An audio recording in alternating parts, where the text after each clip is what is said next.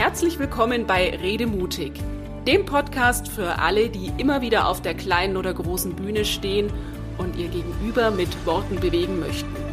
Ich bin Andrea Joost und hier erfährst du, wie dir das mit noch mehr Leichtigkeit und Freude gelingt. Für starke Auftritte von innen nach außen. Liebe Rednerin, lieber Redner, auch wenn wir noch so gut vorbereitet sind, es gibt sie einfach. Die Gespräche, Verhandlungen, Vorträge, die nicht so rund laufen, weil uns plötzlich ordentlich Gegenwind ins Gesicht bläst. Denk dann nur mal an den Kunden, der plötzlich unverschämt wird. Oder an die Kollegin, die sich im letzten Meeting gegen dich gestellt hat. Oder an den Mitarbeiter, der mit Ansage eine klare Grenze überschreitet. Zum Glück passieren diese Dinge nicht jeden Tag, aber sie passieren meistens genau dann, wenn wir am wenigsten damit rechnen. Und dieser Überraschungseffekt ist es dann, der dazu führt, dass wir ganz schnell mal in eine mehr oder weniger große Starre verfallen. Wie du das vermeiden kannst und dafür sorgst, dass du auch in solchen Überrumpelungsmomenten handlungsfähig bleibst, darum geht's in der heutigen Episode. Ich nehme dich mal mit zurück in das Jahr 2012. Ich hatte mich gerade selbstständig gemacht und ich hatte einen richtig guten Auftrag an Land gezogen.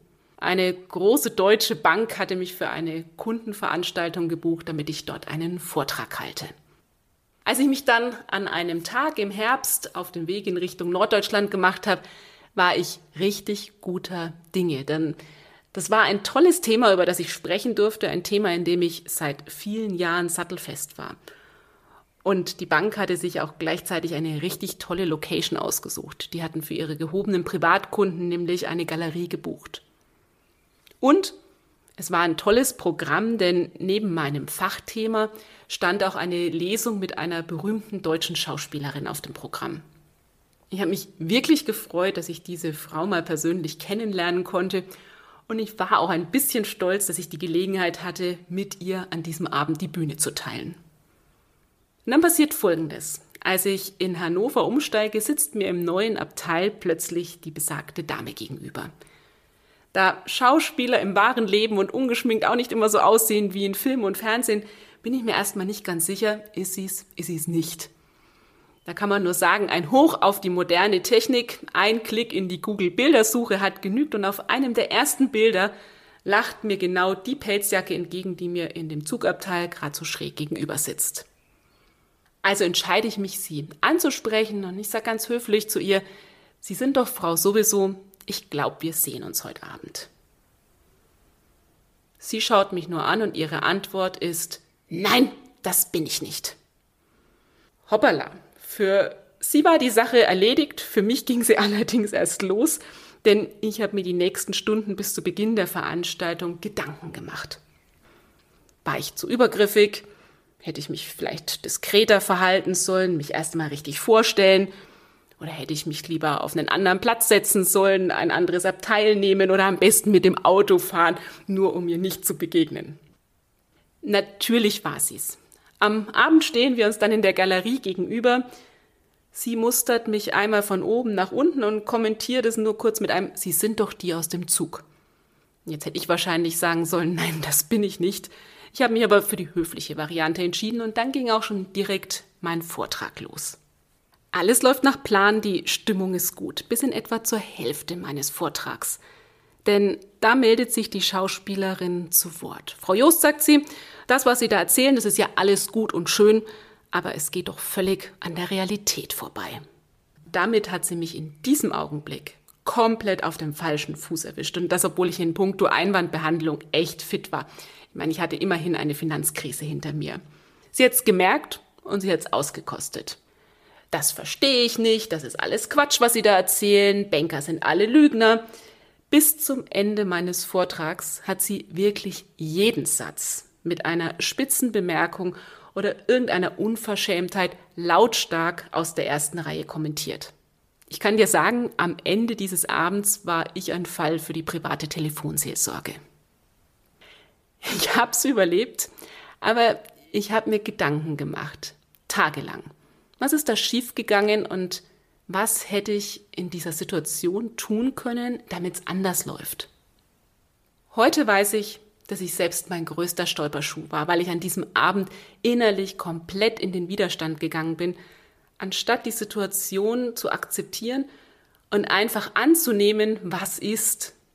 Und falls das jetzt gerade ein bisschen nebulös für dich klingt, es gibt in diesem Zusammenhang eine wunderbare Regel aus dem Impro-Theater, die den Schauspielern hilft, in den Spielflow zu kommen und dann auch dort zu bleiben. Und die besagt, sag Ja zum Moment.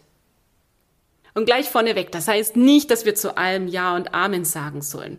Und das heißt auch nicht, dass wir zum Wackeldackel werden sollen. Und das heißt nicht, dass wir alles mit uns machen lassen sollen. Das bedeutet schlicht und einfach, dass es sich lohnt, die Situation so anzunehmen, wie sie ist, ohne zu zaudern, ohne zu hadern und ohne sich innerlich zu hinterfragen.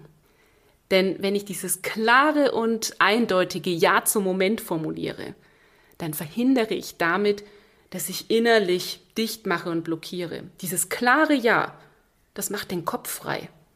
Und jetzt ist da plötzlich Kapazität, um mir überhaupt erstmal Gedanken zu machen, wie ich mit der Situation umgehe.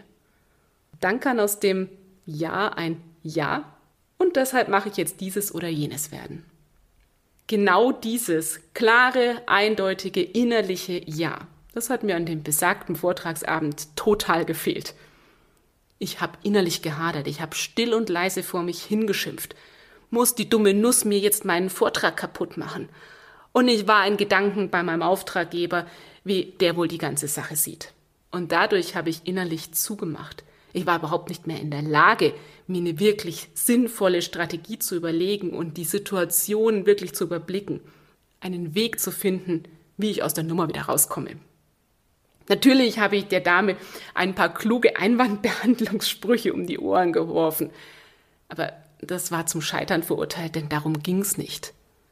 Mir ist erst im Nachhinein klar geworden, dass es hier um Aufmerksamkeit ging und dass meine Abbügelstrategien deshalb ins Leere laufen mussten.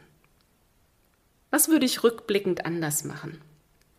Ich würde loslassen, und zwar würde ich mein Konzept, meinen Plan loslassen.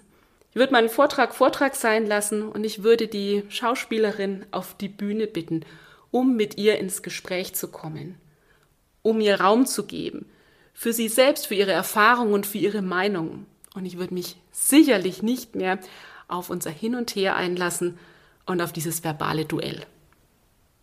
Was heißt das jetzt aber für dich und deine Gegenwindmomente? Wenn wir nach draußen gehen mit unseren Botschaften, dann ist es sinnvoll, dass wir uns immer wieder bewusst machen, dass es natürlich wichtig ist, dass wir uns vorbereiten, dass wir uns überlegen, welche Botschaften wir senden möchten und was bei den Menschen ankommen soll.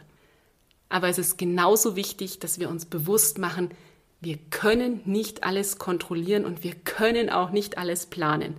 Und in manchen Situationen ist es einfach das Sinnvollste, loszulassen und eben klar Ja zum Moment zu sagen.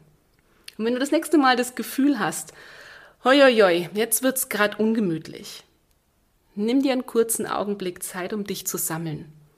Trink einen Schluck, atme mal tief durch und wenn es die Situation erlaubt, hol dir ein Getränk oder nutz den Augenblick für eine Toilettenpause. Erlaubt ist alles, was dir so einen kleinen Moment Abstand gibt.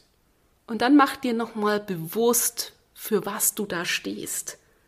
Wenn du nämlich deine Stärken klar vor Augen hast, dann wird es deutlich leichter, die Sache spielerischer anzupacken, gelassener anzupacken und dein inneres Ja zu formulieren nach dem Motto, okay, es ist jetzt einfach, wie es jetzt ist. Ich finde es zwar gerade nicht so klasse, aber irgendwie ist es ja auch spannend. Und jetzt schauen wir einfach mal, wie wir eine Lösung finden und wie wir die Dinge hier im Raum gemeinsam regeln. Und ja, ich weiß, das klingt jetzt vielleicht leichter gesagt als getan, denn wenn wir einen Plan im Kopf haben, wenn wir etwas erreichen möchten, dann sind wir eben auch ganz schnell in diesem Tunnelblick. Die Akzeptanz, den Moment so zu nehmen, wie er ist, das braucht mitunter eine ordentliche Portion Mut und definitiv auch ein bisschen Übung. Also mach dich bitte nicht verrückt, wenn du jetzt das Gefühl hast, dass du das mit dem Ja sagen nicht so direkt umsetzen kannst. Es ist ein Weg, auf den wir uns machen. Und auf diesem Weg passieren eben auch Dinge, ja, die wir uns anders vorgestellt haben. Und in diesen Momenten dürfen wir uns immer wieder sagen, dass auch heiter Scheitern erlaubt ist. Und vielleicht hast du ja Lust, das Ja-Sagen schon mal in ganz alltäglichen Situationen zu üben. Stell dir mal vor, du gehst einkaufen fürs Abendessen und du hast richtig Lust auf Spargel, aber der Spargel ist ausverkauft. Ja, dann ist der Moment, wie er ist. Und ohne zu zaudern, kannst du dann einfach die Zutaten für dein Curry kaufen. Oder ein guter Freund, eine gute Freundin hat ein Treffen abgesagt, auf das du dich schon richtig lang gefreut hast. Dann sag ja zum Moment und guck einfach, was du sonst aus dem Nachmittag, aus dem Abend machst. Und vielleicht ist es ja das gute Buch, was du dann jetzt endlich mal lesen kannst, für das du sonst keine Zeit hast. Das Ja zum Moment, das lohnt sich einfach im Alltag, aber auch in unseren Redesituationen, weil es den Kopf frei macht und uns hilft, handlungsfähig zu bleiben. Und dann lass dich mal überraschen, was auf einmal alles möglich wird. Ich freue mich sehr, wenn du mir berichtest, was du unterwegs so erlebst und ich wünsche dir jetzt ganz viel Freude beim Experimentieren und beim Ja-Sagen. Das war der Redemutig Podcast. Wenn du mehr erfahren möchtest, klicke einfach auf meine Seite www.redemutig.de. Schön, dass du dabei warst und bis zum nächsten Mal.